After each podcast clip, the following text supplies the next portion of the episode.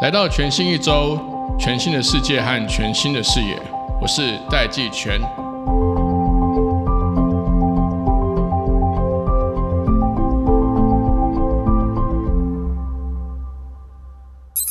Hello，各位听众朋友，大家好，我是戴季全，欢迎回到全新一周。我们今天要跟大家聊一个非常时髦、热门的题目。其实说它时髦也不会很时髦了，它有点像是水到渠成的一个趋势。那大概不久以前，Facebook 才把它的公司名称改名成 Meta，我觉得是这整个趋势中的小小的一个环节而已。那我们今天特别邀请到的来宾呢，是 AppWorks 的 Principal Chin。中文名字是曾义勤，但大家都习惯叫他庆。那是不是请 Chin 跟大家打个招呼？Hello，全新一周的听众朋友，大家好，我是 Apple 的 Chin。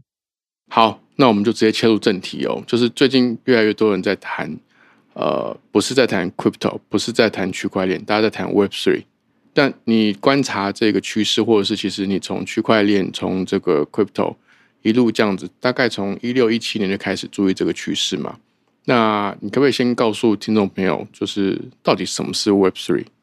我觉得 Web Three 本身比较像是一个帮这个时代命名了。Blockchain 本身是一个技术，然后 Crypto 是一个产物，所以不太会去比较说 Blockchain Web Three 跟 Crypto 有什么不一样。对，应该说 Blockchain 这个技术呃支持了 Crypto 的诞生。那因为有了 Crypto，所以改变了用户，然后产品开发者跟投资人之间的关系。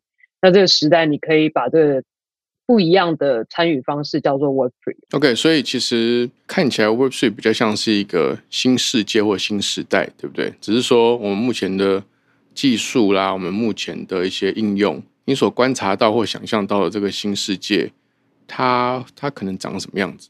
因为我知道好像很多 Stakeholder 都在不同的角度，譬如说应用面啦、技术面啦，甚至有一些可能跟这个规管或法规面。都在工作中，就感觉这个新世界好像快速在成型中。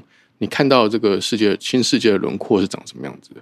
听众朋友，如果对 Web Three 还不是很熟悉，我觉得可以从头把我我理解的 Web One、Two 解释一下嘛。那 Web One 基本上就是 Internet 的诞生嘛，那它让大家有机会透过网络取得一些资讯。但那个时候，蛮多时候都是呃一对多的资讯发布，比方说 Blog 新闻网。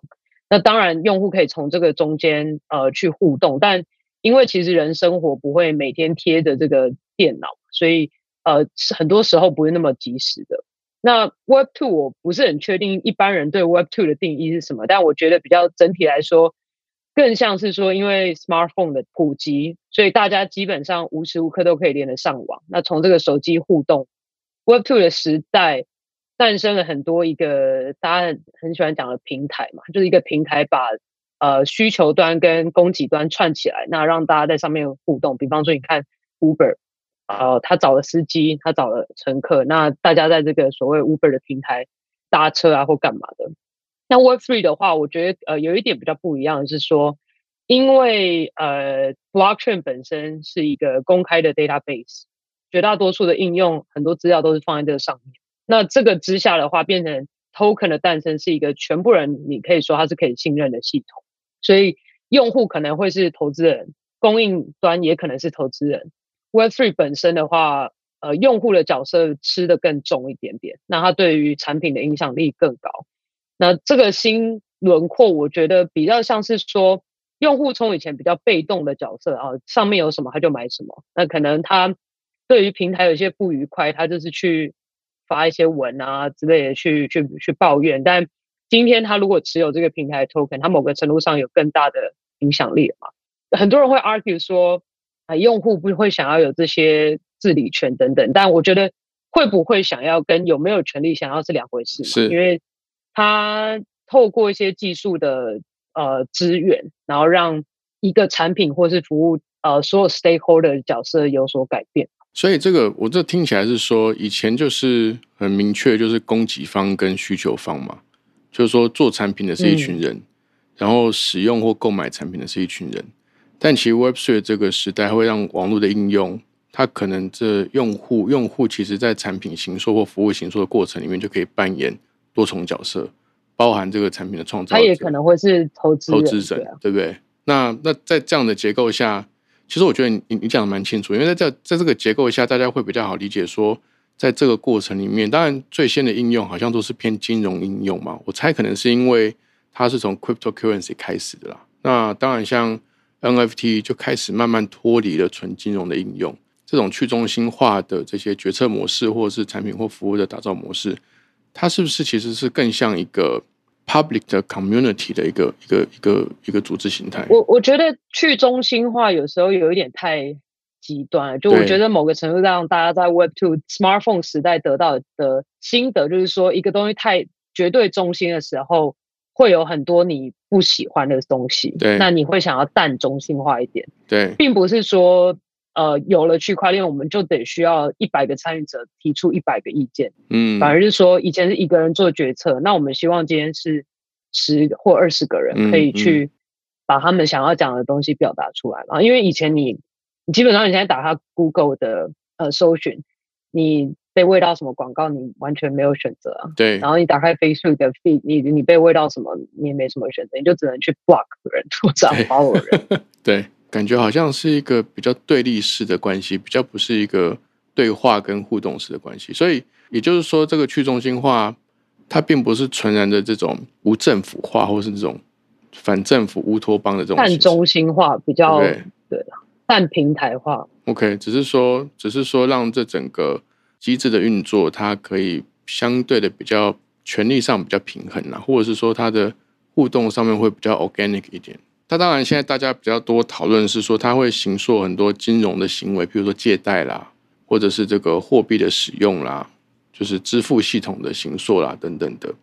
那这中间当然，其实有典范转移，就会有非常多的机会跟很多的这个这个挑战要克服嘛。那 a b o s 是怎么怎么去看待这个趋势的？就是说，在这个中间有没有一些投资的一些方向，或是一些可能的一些线索，可以跟大家分享？我觉得。确实，区块链一开始很多你看到的应用会是金融相关的，因为从一七年 ICO 很热门之后，诞生很多 token。对，那这个圈子在所谓有产品以前，真的你想要买卖的产品以前，很多买卖的东西都是这些 token。token 本身，那也就是说，都是都是钱先诞生嘛。对。那像很多人之前已经提过，就是说，其实人类历史是先有商品，然后我们再。想办法说好，我们去创造一个货币，让大家比较好交易。对，没错。所以现在这个状况是反过来。不过在 NFT 啊这些东西诞生之后，你其实某个程度上，这个世界开始有了商品。我其实觉得，所谓 Web3 要走进大众市场，还是要从娱乐相关的应用开始。嗯，还是游戏相关这种。嗯，不太可能因为。金融商品有多好用，导致它变成一个全世界的民众都觉得哇，这东西很棒。对比方说，Facebook，你今天用 Messenger 传讯息给我，你可能零八年的时候你也想不到，零八年的时候你只想要偷菜而已。对，因为那个是一个好玩嘛。对。那手机的游戏也是嘛。那所以我觉得，要真的走到大众市场，第一步可能还是要靠这些娱乐相关的。那 NFT 有时候已经开始被运用到娱乐相关的东西嘛？觉得接下来可能会有更多真的好玩的游戏，然后掺杂一些有加入一些这些比较 Web3 原生的元素，那来借此吸引大众。因为你第一天就要教教育大众说啊，你要去 Uniswap 上面提供一些 token，然后你要在上面换你的 token，我觉得动机没那么的。明确了，对，那所以这就延续到说，就像前面讲的嘛，Web Web Three 本身是一个让所有 stakeholder 有新有新的参与方式的，呃，这个方式当然我们觉得是一个趋势。那这个在这个趋势之下，到底东西怎么涨起来？呃，首先一定会有需要很多基础建设嘛，嗯，基础建设就包含了 Layer One 的 Blockchain 已经很多条了，我们也有投。那基础建设也包含。这些 Layer One Blockchain 上面，呃，它所谓它 ecosystem 很多资源系统需要什么，这些也是一个机会。再来另外一端，就是所谓真的实际应用是什么？它有可能是某一款游戏，它可能是某一个 App，那或是它是某一个对某一个真的把这个大家参与者利益平衡的很好的 application，我觉得也是一个投资的方式吧。但大概就这两块，就真的可以走。吸引到大众的应用跟基础建设。对，好，那这个我我有进一步两个问题要问。第一个是说，国际的这些，譬如说关注 Web Three 的这些创投，他们也是在也是用这样的观点在看嘛？还是说他们有什么新的其他的做法可以参考？啊，第二个是说，本来 AppWorks 其实坦白说，虽然我跟 Jamie 很熟，但我都已经记不得 AppWorks 现在多少届了。AppWorks 有这么多届嘛？其实是不是说这些原本不管是一点零或二点零的商业模式或服务模式，其实也都可以顺势的，就是像你刚刚讲的，从应用面来重新思考 Web Three 是不是能够带来更好的服务形态，或是用户参与的形态？我觉得第一题的话，我绝对是没有办法代表大家回答说 我们现在全世界就是这样想。但我觉得大家把 Web Three 切成就很像你以前在 Internet 你会切啊，这个有广告的，这个有电商，这有游戏。我觉得 Web Three 本身也有一个一套系统，说啊，这是 DeFi，这是 NFT，这是 Infra，然后这是不同所谓靠近 Supply 端还是靠近 Demand 端，这个切出来的一个矩阵，就是大家会有一个。大概放在落在哪一块嘛？那除了这些东西以外，我觉得大家也在一直在思考说，所谓 Web3 native 原生的应用会是什么？不像以前我们所经历过的应用。那这一块是我觉得比较新，大家也在呃研究。我第二题就是呃，所谓以前的校友，对，好，我们先讲，现在我们真的是第二十四届，正在招募第二十五届，对，顺便工商一下。那这些校友。有没有机会可以转到 Three 上面？我觉得确实是有，对，那也很多。尤其我们越早期的校友，他可能已经公司已经出厂啦，或是他已经呃一开始一有一阵子就是去加入别的新创团队，他其实在这个过程中也重新在思考说，在这个新的机会来的时候，他要做什么。那有些既有产品的话，呃，大家也都会想嘛，肯定嘛，就是创业者，你看到机会。你不去想你有什么机会，这个这太违背创业者原生的那个 DNA。对，完全这个就是创业者的，就是 DNA，就看到机会就想去抓抓看嘛，抓不抓得到再说。这个过程中，我觉得最大的不一样是，应该说成功的关键有一个是你的初心到底是什么。嗯，如果你的初心只是觉得 crypto 里面好像很好赚钱，现金流来的很快，呃，可以赚很多快钱，或者它有一些网络声量，就会想。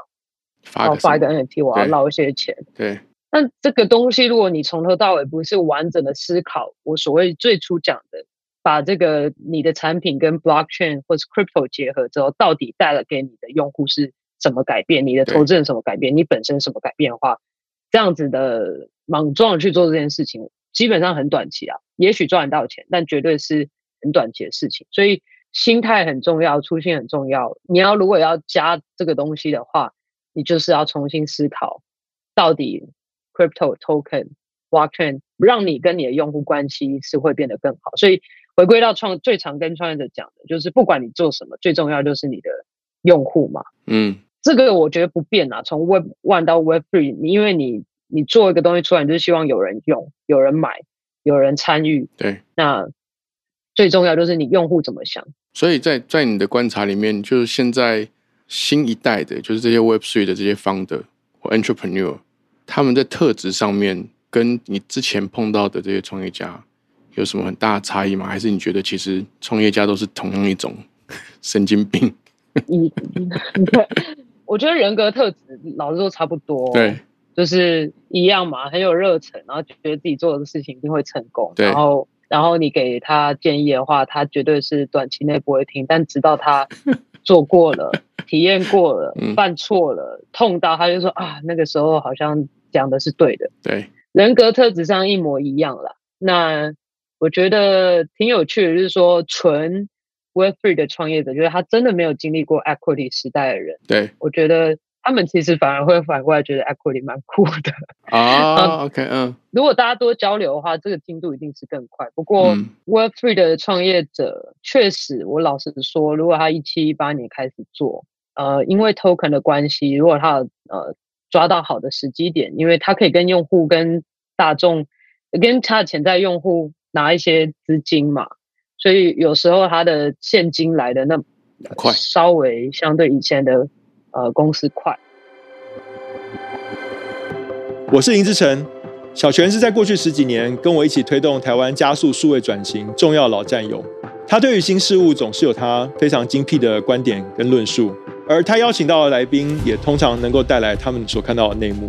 这个 p a r k 节目帮助我能够更宏观的去思考世界正在发生的大事，也能够帮助我更有效的去推动我正在经营跟投资的公司站上这个时代的巅峰。我在全新一周做好战略准备，我听全新一周。我我想要追问你，刚你刚刚有描述到说，Web Three 有形成一些已经开始有一些端倪了，就是说有些领域上面或垂直领域上面的一些一些分野。就是譬如说，可能 Web Two、Web One 可能有电商啦、游戏啦，甚至 Social Networking 啊这种分野。那你现在看到 Web Three 它在应用面或者是在这些发展面上，有没有一些比较具体的范畴可以帮我们举个例子？我觉得应用面上，所谓真的 application，呃，你现在可能还是只能分金融跟游戏。对。但基础建设上就可能会分的比较细，它可能就像我讲的 L L One、L Two Data Layer。然后 Node 就节点的东西，然后开发者的工具，然后或是再更底层一点，就是像这呃，还有人在做矿工啊、矿机类的产品，或者是说 Payment 的东西，Stablecoin 其实是呃金融类有可能分给企业用的，给散户用的，这个跟 Exchange 有也是会这样。然后也有人在做呃 Custodian 嘛，就是代管这些。对。但我说真的，像 application 要分成什么啊，mobility、social 还没有到现在我们分就是以前这些 app 的方式分的那么细，因为我们现在 app 会分啊，EC 广告、游戏、mobility 这些东西，我觉得还没有分成那么细。对对，好，那我要问一个比较国际格局的问题，就我们大家都知道，对岸啊，中国大陆，他们根本就是全面性的在封杀这个事情。那从你的角度来看，我觉得我理论上，我觉得这应该是台湾很好的机会。你知道，你知道，我个人认为，中国禁止的一切事情，都应该是台湾全力发展的事情，包含民主。所以，你你怎么看？你怎么看台湾要怎么去利用这样子一个有利的一个战略位置？中国其实没有进 NFT，对，数位藏品是没有进，对，然后工程资源也没有进。就是还是有很多团队工程师是在那边的。对，那台湾怎么发展？我觉得其实不见得要去看说中国进什么，因为你你其实回头看台湾在 Web Three 的发展，我觉得其实做的还不错啊。就是说我们其实跟其他国际上的的进度，我觉得不像之前的状况有一个很大的差距。对，但我觉得特色还是依旧啦。我觉得我们。蛮多做的东西都比较像是幕后关键工作者的工作，就是嗯，我觉得可能天生不是一个文化输出的，应该说目前还不是一个。嗯，我觉得以前我们的华语歌输出的蛮好的，但我觉得近期可能不是一个文化输出重的一个，我们的特色不是这样嘛？对对，那所以我们做的。呃，我说真的，那种 to C 的应用还没那么多，但我们做了很多，就像我刚刚讲幕后的东西，钱包代管，然后各种工具的东西，或是